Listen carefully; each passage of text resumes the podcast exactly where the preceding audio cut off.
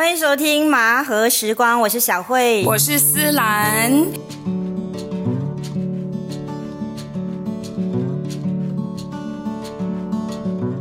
好，正如我在开播那集有说到哦，我们呃麻盒时光呢有推出一本麻盒时光杂志。那这本杂志呢，其实就是记录我们这个呃麻盒边上的美人、美事、美景、美物嘛。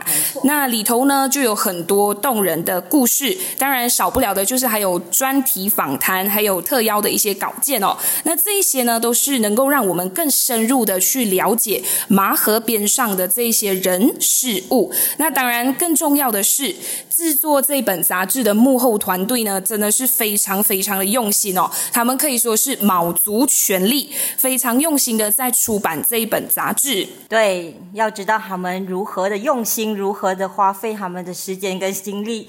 我们今天就邀请到《麻后时光》杂志的主编蔡耀明和美术总监陈哲胜来到我们的现场。耶！是在这个效果，鼓励鼓励鼓励，掌声掌声。来，两位先跟大家介绍一下自己在这个杂志里面的工作内容吧。嗨，大家好，我是耀明，然后负责的是《麻盒时光》杂志里面的主编的工作。Hello，我是阿哲，然后我是负责这一次杂志的美术呈现，然后排版呈现种种视觉上的所有你看到的东西。其实我蛮好奇的，主编的工作，他大致上需要负责什么？是翘脚，然后就是指使团队的人工作吗？呃，当然不是，因为其实应该说，在做主编的时候呢，主要是要设定一开始要设定杂志的一些目标，或是杂志的一些主题方向。然后设定了大概主题方向之后呢，就应该要去找一些呃，比如说我们称为写手，就是要去找一些记录者，然后记录这边上的一些故事，这样子。嗯，所以不是想象中的翘脚。然后找人做事这样，诶，看起来好像是这样子的工作，但是很忙。它算起来是一个比较同整的工作，因为通常一个一本杂志不是一个人可以完成的，他必须要靠好多人的力量，所以他主要工作就是在同整，然后发放一些工作任务，然后最后在截稿日的时候再把它收回来，这样子。就是一个监督的工作，要确保所有的流程都在这个呃 deadline 之前都能够完成，这样。对，没错。而且耀明是一个非常负责任的主编，就是他除了让这些。写手们自己去采访之外，他自己也会陪同他们一起去，然后自己也会了解现场的状况。所以除此之外，他他的工作量其实非常大的。嗯，所以真的是非常好的主编。有怎样的主编，有这么用心的主编，就会呈现出一本很好的杂志。希望是这样子。除了内容上我们有很好呈现之外，然后当然美术上我们也有阿哲的贡献。阿哲，你以前也是读新媒体的，对不对？对我以前会比较偏向于传播，诶，并不是所谓的设计或者是什么美术之类的。然后就刚好因为自己是本身喜欢这些设计美术，然后就误打误撞当上了这个总监这样子。对对对。所以这样子听起来，两位在接触就是主编跟美术总监这个职位之前。这些工作内容是你们擅长的吗？呃，其实不算擅长，就也是误打误撞，然后也是因缘巧合之下才接触了这一个内容的工作。所以就是在一边做做当中，然后慢慢去摸索跟学习。对。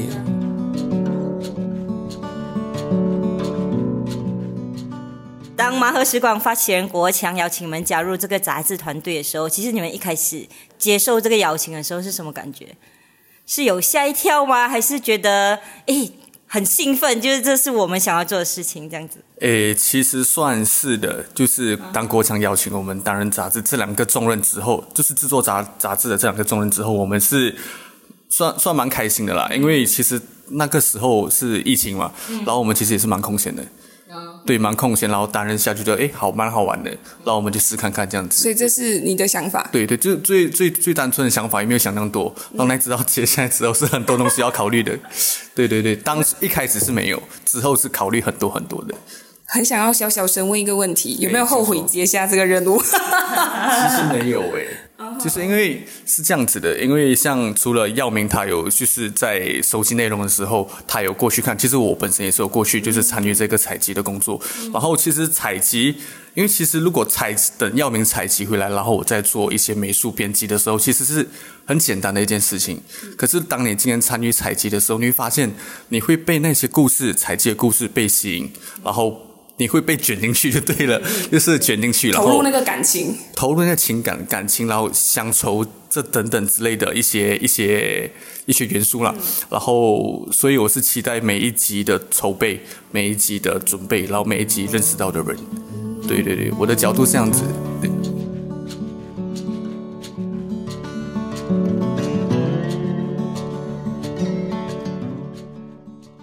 们啊，之前有放一些照片嘛？我发现这一期的内容很厉害耶，然后你们根本就是下到麻盒里面哦，吃喝玩乐都已经全部都体验过了，尤其是那个 jet ski 啊。哇，坐在那 jet ski 上面拍摄，那那感觉是怎样？会很怕手抖吧？机器掉下去，还是非常享受，很很兴奋这样子？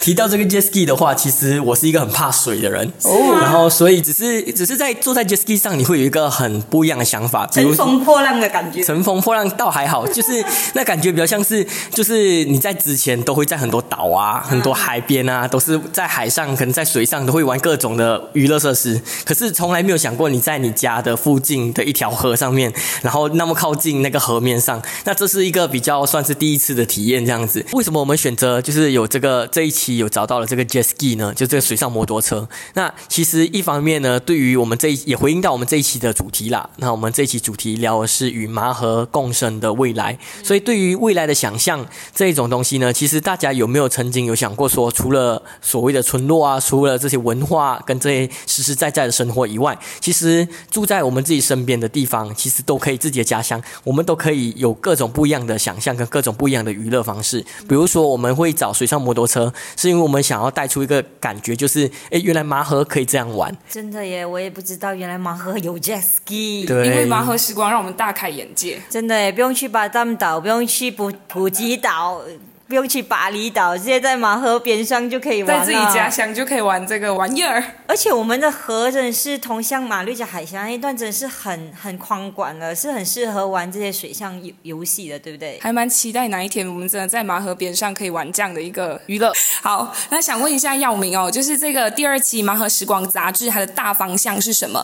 因为最近在这个 Facebook 上面有在试出这个封面照片，一看到那个照片就马上就震撼住了。就一个人的脸在那边，是，而且就是在我鼻子这一边吧，感觉好像是从水冒出来的一个阿北样。它是什么样的一个故事呢？可以跟我们分享一下吗？呃，这一期因为我们刚才有聊到嘛，就是我们这一期想要聊的就是水。那其实我们在找跟水相关的故事的时候，然后才就很发现了，就是其实有很多的职业、很多的人、很多故事，其实是跟这个麻河的水是息息相关的。那所以我们找的故事呢，就想说，哎，那我们就来找一个跟麻河。融在一起，所以呢，就是有点像是跟他麻河共生的一些人。所以我们这一期的主题定的是大概是与麻河共生。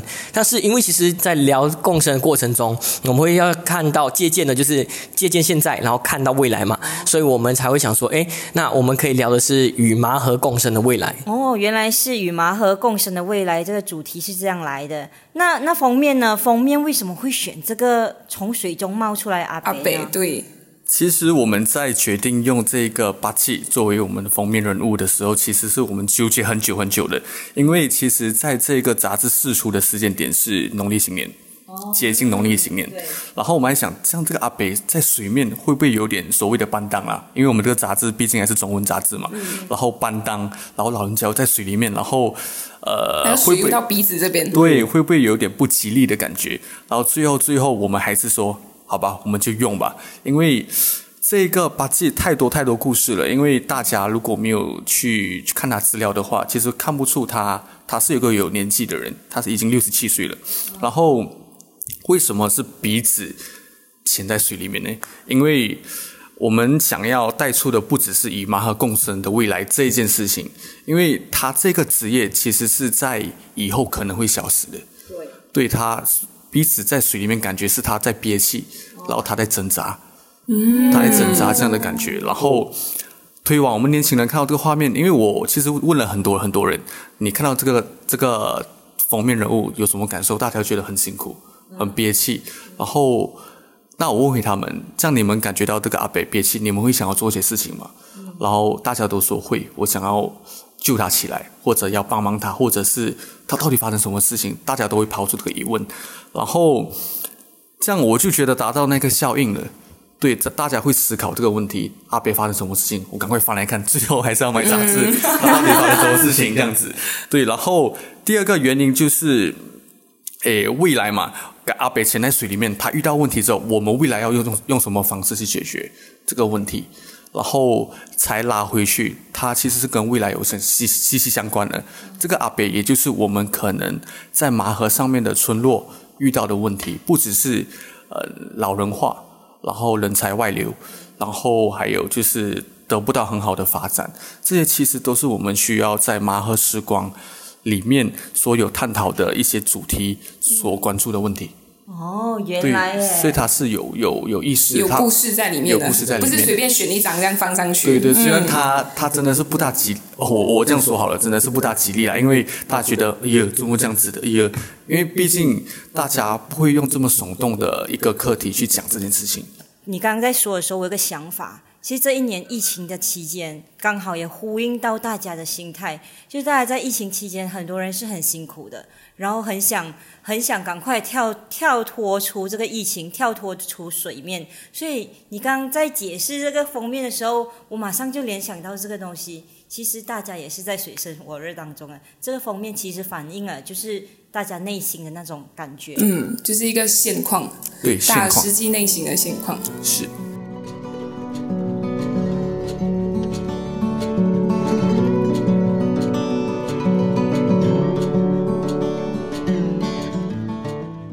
第一期我们的杂志是聊的是疫情后的边上的一些故事嘛。那第二期我们认为，如果聊到麻河，那组成麻河最重要的一个形成的元素，那就是水。那我们就想说，那我们就要做与水相关的一些呃领域、一些行业、一些故事。所以我们就也去探讨说，到底麻河上面有没有一些很特别的呃职业啊，或是一些的故事跟人在这个麻盒上有一些生活这样子。像这一期的话，我们就会去找了个。呃，三个跟麻河很相关的一些职业，包括了一个我们称为叫采豪人。其实采豪人就有点像是渔夫，只是渔夫他抓的捕抓的可能是渔产。那但是呢，这个采豪人他用为什么用采这个字？因为他真的是跳进麻河里面去用采的方式把蚝给抓上来，这样子的概念。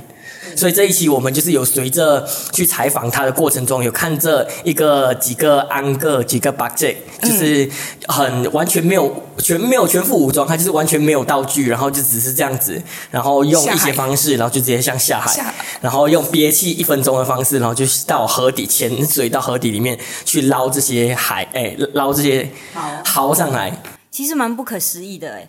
就是你，你看一下这河水，其实是蛮浑浊。然后他连护目镜都没有戴，他就潜到海底去抓，徒手抓蚝。那感觉，如果你叫我潜到海里哦，然后睁开眼睛就很困难了，何况是还要去有一个目标要去采蚝这件事情。然后你们有拍摄到他们下河里面的那个状况吗？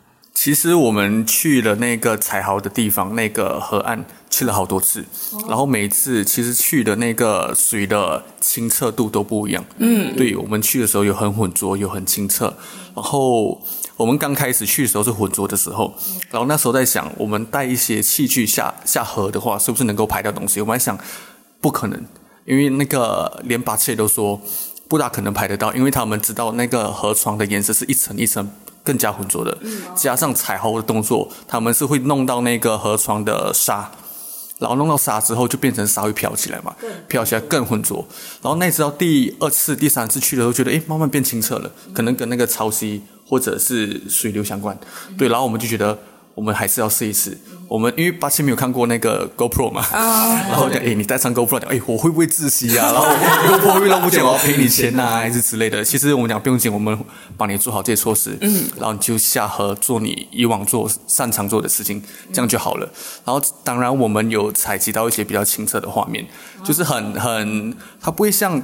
电影或者是我们电视上看到这么这么干净，然后这么梦幻的画面，它是很真实的，嗯，就是徒手抓好然后踩在泥土上，然后很多泥土被翻上来，这种很很混乱的画面。但是就是我觉得事后可以分享给大家看看。除了留守我们马和时光的杂志以外，还有留守我们的 Facebook，之后会有很多有趣的内容释出来。好期待这个画面哦！没错，因为真的很难想象在下面的情况，就是到底是什么样的一个情况，因为我们都会觉得哎很浑浊，那下去到底是怎样处理这个状况的？那你刚刚说它是在河边还是河的中间做彩号动作吗？呃，其实它是在河中间，应应该说，我们有问过这个呃彩豪人他们的故事的话，他们是想说一开始的话是有在河边上，那只是因为可能采集了可能有快一百年，然后快几十年、快一百年的故事之后呢，就是在边边的河床下面，但是比较浅的，因为中间会比较深，然后旁边比较浅，那我们浅的部分就会比较多人下去采，但是因为也也是一个生态的循环的关系嘛，就采采的差不多了，那中间呢，对感量产不上，所以他们就会移到现现在目前是在河的中央，在中间里面。但是这个中间它其实也是有靠一些呃地理环境跟生态环境影响的。比如说他们在的一个这个地方是其实是麻河，因为麻河算是淡水嘛，就河水，然后跟咸水的马六甲海峡，他们互相冲击的一个交汇点这样子。对，因为就是我们会受到马六甲海峡的这个呃咸水，然后因为涨潮退潮，然后它就会有一些带来了一些海水的咸咸。水上来，然后冲击到麻河边上，然后麻河的话就会因为如果在退潮的时候，河水又会从淡水就会从上由上往下这样子，所以这一个聚集地也刚好是算起来是一个麻河上面的一个呃 U 型，就是刚好是一个转弯处，所以这边呢会带带来大量的丰富的一些，比如说浮游生物，那这些都是对于蚝来讲都是一个很好的呃营养，或是很好的呃很好的食物。补充一下耀明刚才说的，就是嗯。之前大家在岸边采蚝的时候，其实蚝是比较小粒的，因为它随着那个涨潮退潮，所以它浮上来的浮游生物给蚝吃的浮游生物，其实相对的是因为比较少的，可能比较少的，因为退潮嘛，退潮就没有没有东西吃啊。可是，在河岸中间的那个蚝，它是二十四小时浸泡在水里面的，所以它一直都有东西吃，所以它蚝是比较大粒大颗的，所以卖的价钱也比较好。大家要的也也比较需要这种这种大小的蚝了。可是，就工作的这个采豪人的危工作的危险系数也比较高一点哦。是风险比较高。在那个河的中间，大概那个河会有多深呢？还没有。呃，他们出发之前呢，采豪人出发之前就会带一只大概三十嘎地，就是大概十米的红木，然后出发到河中央。那这一只木呢，其实基本上有两个功能。第一个功能呢，就是它可以往就是河底里面戳，如果它戳到硬物的话，表示下面有宝藏，那它就可以依据这个呃有保障地点，然后就往下。就往下来插，主要像有点像插秧这样的概念。那插秧的概念是为了要让它固定着，然后船可以绑在上面。那第二个功能呢，主要它其实也可以看大概水有多深，因为通常它这个十米嘛，所以它只要戳下去，如果这个水只到一半，就大概是哎，大概就是五米深。那你会说大概河水有多深多浅？其实这不一定。那为什么讲不一定呢？是因为其实会受到潮水的影响，因为每天其实把这个工作时间都不一样，因为主要要看潮水嘛，因为每一天的涨潮。潮退潮时间都会不一样。以我们现在目前知道，就是每一天的上大，就是涨潮跟退潮之后，都会比前一天来得慢五十分钟。简单来讲，就是隔一天呢，就会是，比如说今天最。潮水最大的时候，最高呃水位最高的时候可能是一点，那明天大概就是一点五十，然后后一天就两点四十，所以他们每一天都会推就是五十分钟，五十分钟后出门这样子。那关于到这个深度的话，其实就看大小潮了。大小潮就是所谓的就是我们说的月球的影响嘛，只要初一十五它就是大潮，那大潮的时间就会河水涨得快，那其实也会退得快。所以基本上如果你在大潮的时间在它退潮的时候下去的话，其实它是离河。床是很近的，但是它就会有一个缺点，缺点就是它非常不稳定，因为大潮影响会很快的涨潮，很快的退潮，所以水会很急。所以其实我们一一开始会以为大潮会是安哥们这些彩豪们最喜欢的时间，因为它退潮的时候会离河床最最最最少最近，它就是浅的不用那么深。但后来我们错了，其实它应该他们最喜欢的时间是小潮。小潮虽然讲它是涨潮跟退潮的那个幅度跟那个时间没有那么。么快，没有那么多，可是他们水流算是稳定，嗯，所以它虽然要潜的比较深一点，但是它水流稳定的话，可以让它工作时间长一点，然后受到受到的阻碍也会比较少一点，所以这也会让他们在那一天的工作的收获量也会相对的比较高。所以你们上次去的时候是遇到怎样的情况呢？呃，其实我们都有遇到大潮跟小潮的时间点，所以你们去了很多次。对，我们去了蛮多次的。就为什么呢？是因为没有拍到好的画面呢，还是因为潮水关系影响把这个工作状况，还是怎样？为什么要去那么多次呢？因为其实我们一开始接洽的，就是跟我们接洽的采豪人是，可能是我们叫做 A，然后可能第二次去就 B，第三次就 C，就是我们发现每个人的故事都不一样。他们虽然都是采豪人，可是年龄不一样，然后生活背景不一样，然后有的可能是我们今年二十二十多岁嘛，然后可能二十多岁的他们已经有好几个孩子了，对，然后有些就是很老很老很老，六十七十岁了，所以孩子也加入了这个工作吗？对，目前为止还没有一个还很小的孩子，对对，就是长辈跟小一辈都有，所以我们都会在他们身上拿到不同的故事，然后。其实是我们自己砍断的啦，就是不可以再问下去了，再问下去这个专题做不完了，因为太多故事可以讲了，对，太多可以可以，对对对，大概是这样的情况。可是上次我听到说，你们说在这马河边上采好人其实剩不多人啊，就是人数很少。嗯，根据就是我们其中一个采豪人的受访，他的结果是说，以前大概这个行业的话，大概会有八九十个人。就是那么多人就是在做彩豪这件事情，但现在目前好像就仅剩不到十个，可能八九个人而已。对，因为可能也是受到时间的影响，就是大家可能会老了嘛。那主要还有就是可能也是年轻一辈也没有太多人加入这个呃这个职业，因为对这个对这个职业来说的话，它毕竟是比较对我们来讲是比较没有那么稳定嘛。那安哥都会笑笑说啊，你们都早早九晚五，然后我们的话就是要靠靠天吃饭。那或者是像这几天如果都一。是大雨的话，可能也会影响到他们的工作。那除了封面故事外，刚刚我们有提到说我们会有一个专题报道。要不要稍微来跟大家分享一下专题报道到底是什么？呃，就是我们呃会找了一些与麻和共生的故事之外呢，那我们就是借鉴于就是现在发生了什么事情或是什么困境的时候，我们就有邀请了一些所谓的学者专家们来跟我们聊聊说，哎，用更多不一样的方式，更多不一样的角度去来聊，到底如果我们谈到共生的未来，就是如果我们要好好的活在麻河边上的话，那未来对于未来我们会有一些什么想象，或是对于未来我们有什么东西要注意的？所以，我们这一期呢会加入了一个专题专访这样的呃这样的一个主题内容那个版面。然后呢，我们有找到了就是一些关于像我们找到这一次有找到了就是有一个建筑师叫梁达明，然后呢也有一个我们自己麻波本区的就是巴格利区的国会议员杨美莹，然后也有我们的前呃中华中学的前校长陈伟武，当然还有一个就是在以前在联合国工作的一个呃蔡博士这样子。然后我们就听取他的意。见，然后解惑我们一些心中的的一些问题。所以这个专题报道的阵容也是非常强大的。对对，然后探讨的那个内容应该也是很有深度广度。我们可以大概透露一下，就是这四位大人物，其实在我们这个专题报道里面，他们大概从哪一个方面来跟我们剖析羽毛和共生的未来这个主题呢？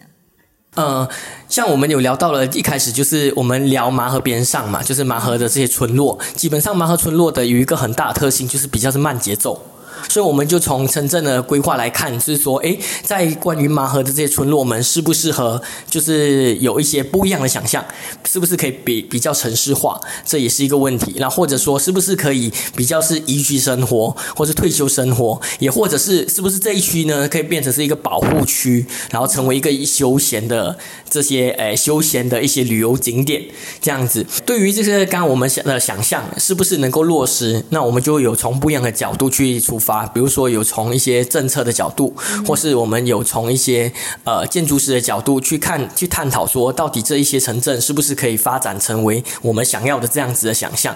当然，我们也会从不一样的角度去说，在发展这些想象的过程中，会不会遇到一些可能环境的问题啊？会不会就是有破坏对大自然的破坏？那或者是更大的方向来看的话，是这个全球的议题，比如说现在的气候暖化的议题，会不会有对这些事情造成一定的影响？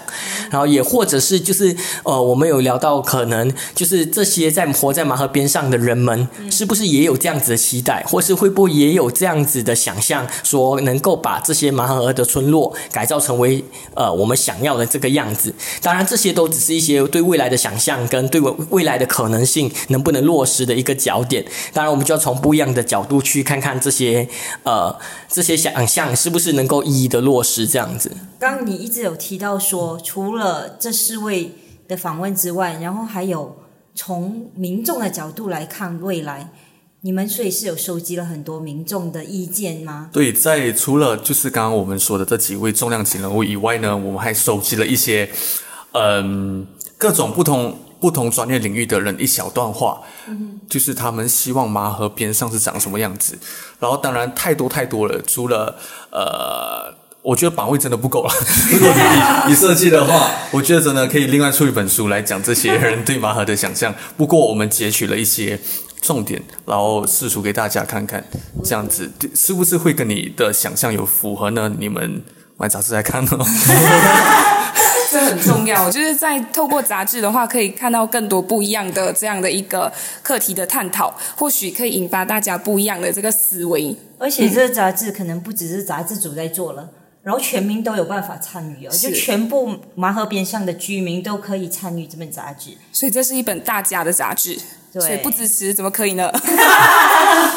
没有，这边我要补充一下，其实还是要回归到疫情这件事情啊，因为呃，大家平常想一想，就是我们自己本身啊，当我们嗯工作。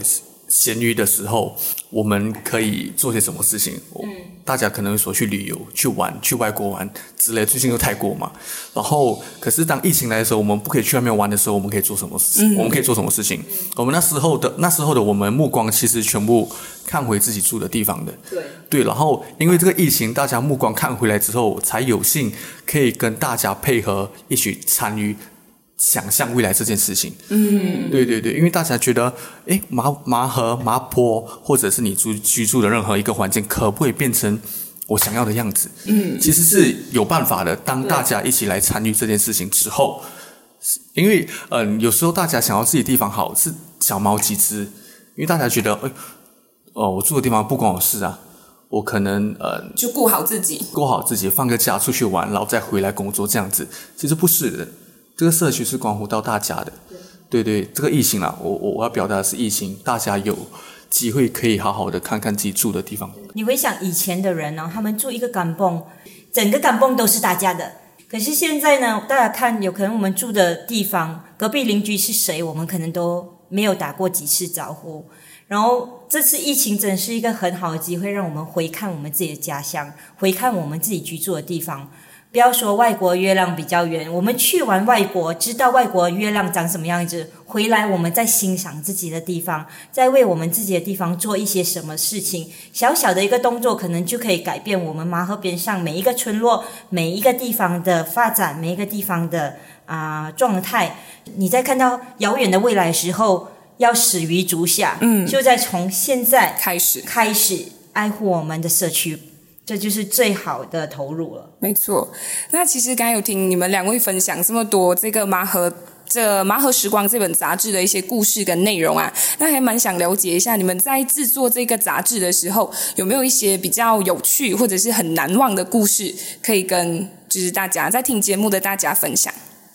呃，那这点的话，我要来聊一下，就是呃，关乎到，因为我们这一次专题专访的其中一个对象，就是我们一个蔡博士嘛。那蔡博士其实是一个八十多岁的一个高龄，呃，算起来是高龄前辈。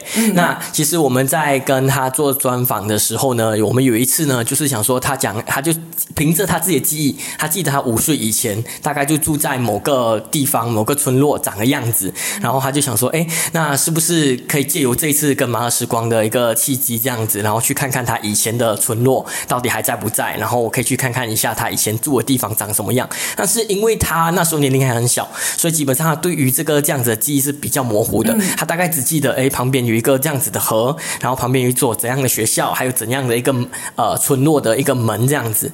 所以呢，我们就陪着他，就是凭记忆呢，他大概说大概就会在领家，就是所谓的呃在港主制度里面四条或五条之间的一个地方这样子。然后最后呢。他要找到那个地方呢是找到了，可是这个地方已经不见了。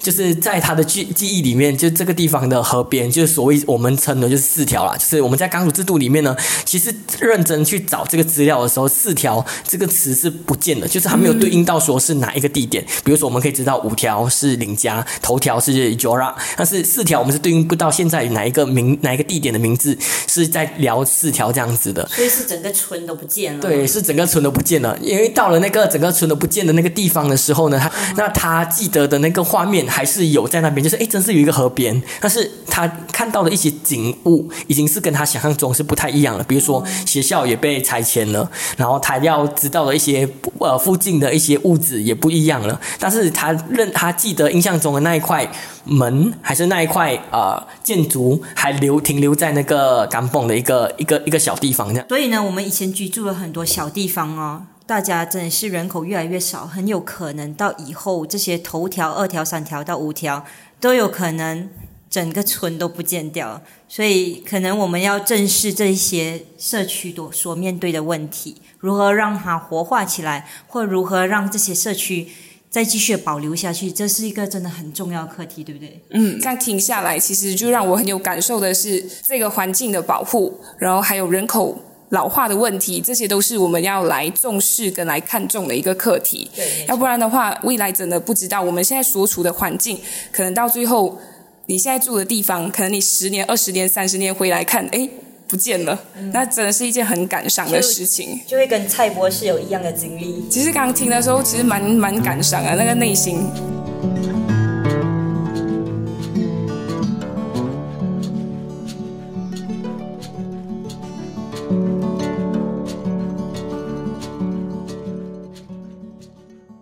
阿泽的部分呢，在制作这个《麻盒时光》杂志的时候，有没有就是除了难忘的事情之外，有没有一些比较就是可能呃困难，需要很很就是去突破它的部分？我觉得在制作方面，呃，遇到的困境是受众群吧，因为看杂志的人其实呃有分很多族群，有年轻族群，有可能我们所谓的村落上面的居民。当想到这些族群不同的。呃，结构的时候，你就会用不同的策略来用视觉表达给他们知道。然后，其实这这我觉得是最大的难度了，因为呃，可能年轻人喜欢看花花绿绿的东西，老一辈喜欢看多多文字，甚至是有些人不看杂志。当你接到这任务的任务的时候，你该怎么去呃吸引他们的目光？吸引他们目光，然后再来，我们其实讲这些麻和村落上面的问题，其实。他他的他不会像娱乐这样子，这个领域这样子这么好懂，这么容易懂。他是需要去了解、去聆听，你才能够知道的。所以，当他们没有办法把目光投向你之后，你该怎么让他们了解马和边上的事情呢？所以，我是觉得第一步那个太困难了。嗯，就是该怎么影响别人看我们这件事情，嗯，然后看我们再来看我们的杂志，这是两回事。对，所以。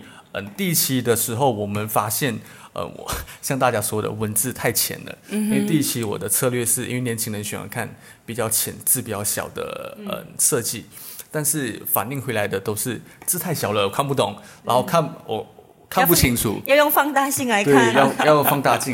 然后第二期，当然我们已经改善了这点，但是当改善了这点，会不会失去一些设计感？嗯。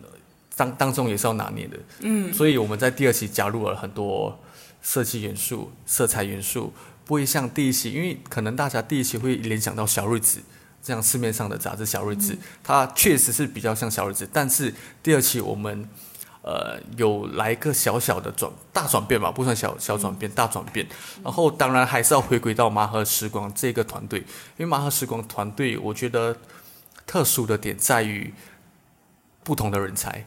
不同人的想法，然后我们都想办法把这些想法都融合起来，融合起来。所以每一期可能会有不同的风格，不同的改变。然后可能第二期长这样子，第三期又是另外一个样子。我觉得这是好玩的地方。所以它就像一个礼物一样，你每一次订购，然后来到你手上，就像拆礼物一样，就有不同的信息，这也蛮不错的。那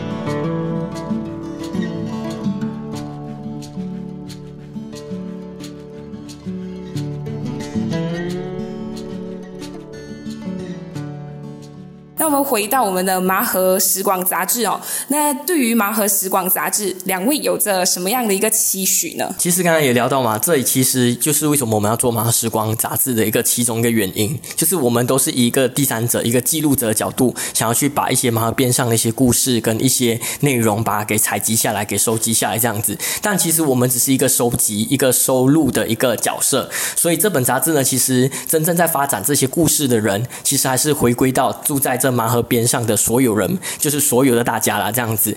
所以我们也有参考了，就是我们第一期杂志的一些大家给予的回馈，给予的一些呃 feedback，告诉我们说我们哪里有些地方是需要再改善的，所以我们的就会朝着这个方向去把这些改应该要改善的地方去慢慢的做改善，这样子。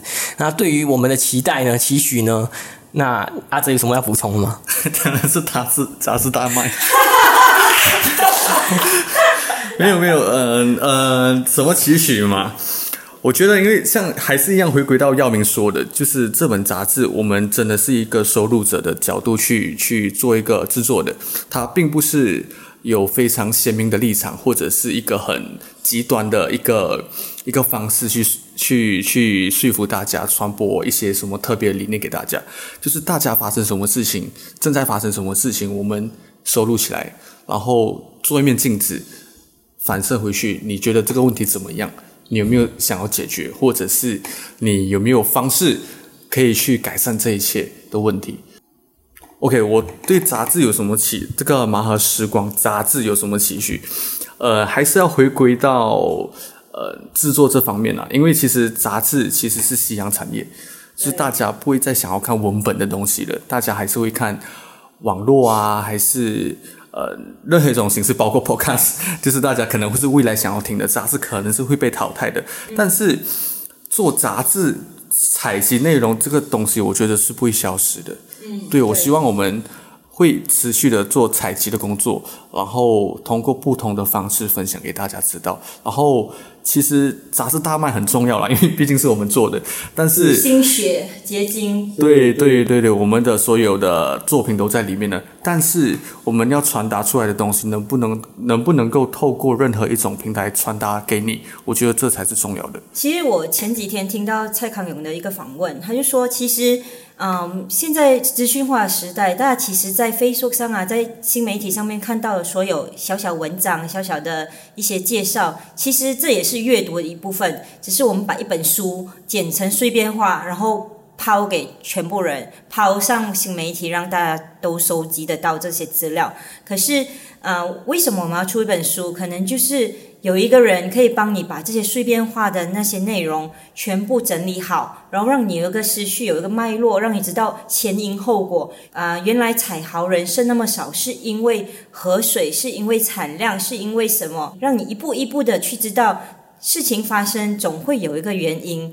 总会有一个前因，才会有一个后果，这样子。所以有时候看书、看杂志这件事情，它是让你啊重新思考、重新定位的一种一种方式，这样子。更好的梳理自己的一个脉络，像刚刚阿泽有提到的嘛，就是这本《麻盒时光》杂志，它没有一个很就是很重的一个立场，告诉你你要怎样，但是更多时候是引发大家透过这本杂志去思考更多的可能，我可以为这片土地做些什么事情。然后答案其实是在你心里的，是每个人都有自己的答案。《